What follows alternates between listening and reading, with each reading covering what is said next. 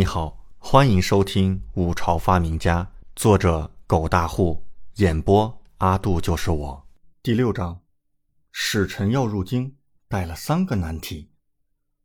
此刻，李正吃惊，众皇子吃惊，王嫣然和李文君等人也是一脸吃惊。李准轻轻一压，举起千斤巨鼎，顿时震惊全场。这几千斤重的巨鼎，竟然真被李准轻轻一压，便轻易抬起了，不可思议，旷古绝今。所有人都是满脸震惊的看着李准，一时间满面惊容，甚至口干舌燥。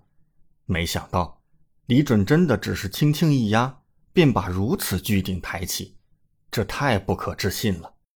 还是李文君率先打破现场死寂。走过去，仔细观察了李准搭建的撬架，缓缓问道：“六弟，你是怎么做到的？”见过皇姐。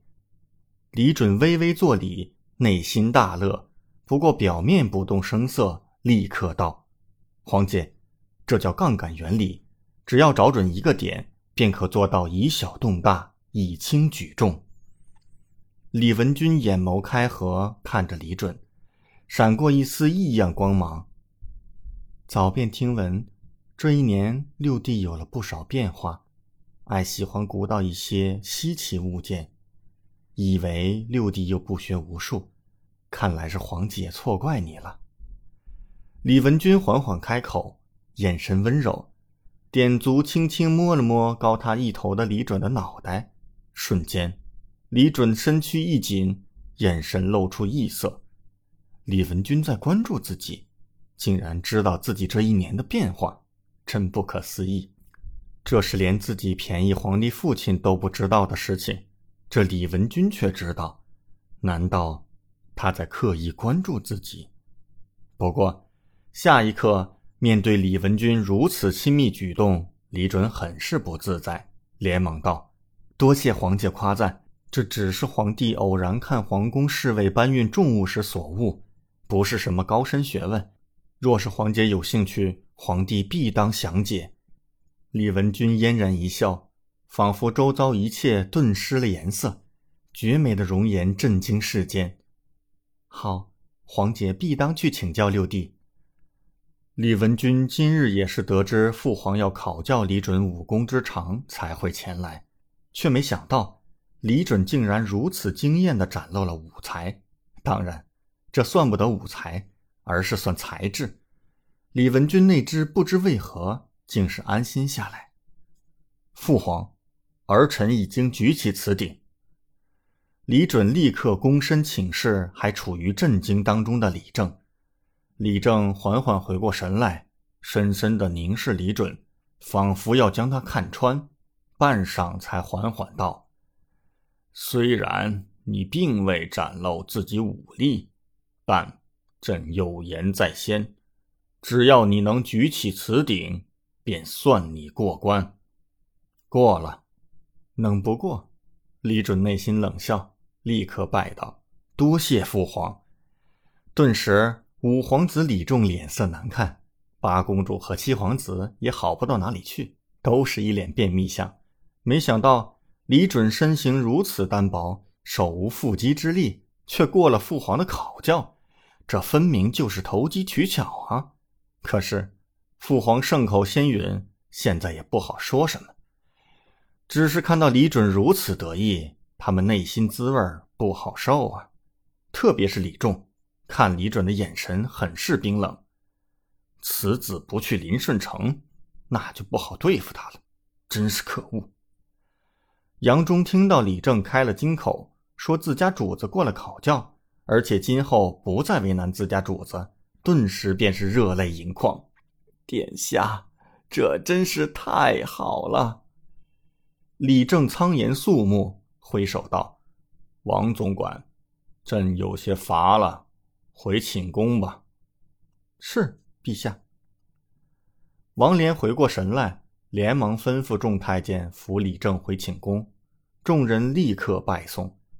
等李正离开，现场只剩下一众公主和皇子，看李准的眼神都有些复杂，半晌都纷纷离去，只有李仲停留片刻，看着李准笑道：“哎呀，六弟呀，没想到原来你竟然如此会投机取巧，看来大家说你笨是冤枉你了。六弟这可一点也不笨呢。”李仲眼神深处闪过一丝阴冷，李准自然知道李仲言外之意，当下神色淡然道：“多谢五哥赞誉，皇帝身无长物，只能取巧了。往后还请五哥多多指教。自己这几个皇兄什么的，看来以后是不能好好相处了。不过他李准身为二十一世纪的人物，岂会怕他们？大不了干他们。”李仲眼神微微一冷，但又很快恢复自然，笑道：“自然，六弟如今虽是一鸣惊人，但是需要学习的地方还多。往后我和你几位皇兄一定会好好教导你。”说完，李仲朝李文君微微一拜，便离开了麒麟殿。李准内心冷笑，虽然这李仲不算草包，但也不是什么精明人物，对付他。小菜一碟，小样，竟然还学会威胁了。那就看看往后到底是谁要教导谁吧。六弟，看来你长大了不少。李文君一脸温柔看着李准的俊颜，眼眸之下藏着关切之色，这让李准内心有些惊讶。在李准的记忆中，可没怎么跟自己这个皇姐打过交道。如今李文君如此温柔的举动是怎么回事？有点不正常啊！而且李文君似乎在刻意关注着李准，这妞不会知道自己不是以前那个李准吧？黄姐，以前是我不懂事，让你们失望了。若是黄姐没有什么事儿，皇帝就先告退了。李文君满脸温柔，点头道：“好。”若是有时间来黄姐的寝宫坐坐，好，一定。李准内心只感觉莫名其妙，看了一眼有些局促的站在李文君身后的王嫣然一眼，立刻带着杨忠迅速离开麒麟殿。等两人一走，王嫣然走向前，看着李准的背影，眼眸含着些许悸动，朱唇微张，道：“长公主，六皇子。”好像跟传闻中有些不同啊。李文君眼眸平静，笑道：“是啊，看来六弟身上真发生了一些我不知道的变化。”王嫣然内心惊奇，似乎长公主对六皇子的情感有些不同寻常。她对其他皇子和公主可没有像今日对李准那么温柔呀，这是怎么回事？李准和杨忠走回偏殿，杨忠一路上兴奋至极，不断夸赞李准。李准笑道：“杨总管，往后啊，咱们还是低调些吧。这两日着实有些出风头了。”殿下，您说的是，殿下说什么就是什么。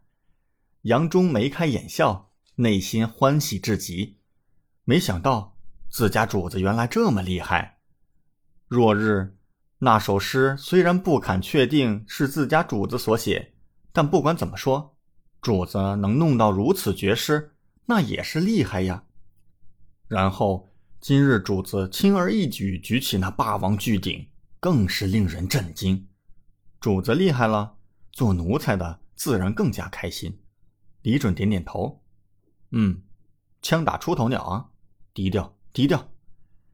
他内心一直在想李文君，这个女人有点不对劲儿啊，但是具体哪里不对劲儿，暂时说不上来。她为何对自己这么好，好的不正常？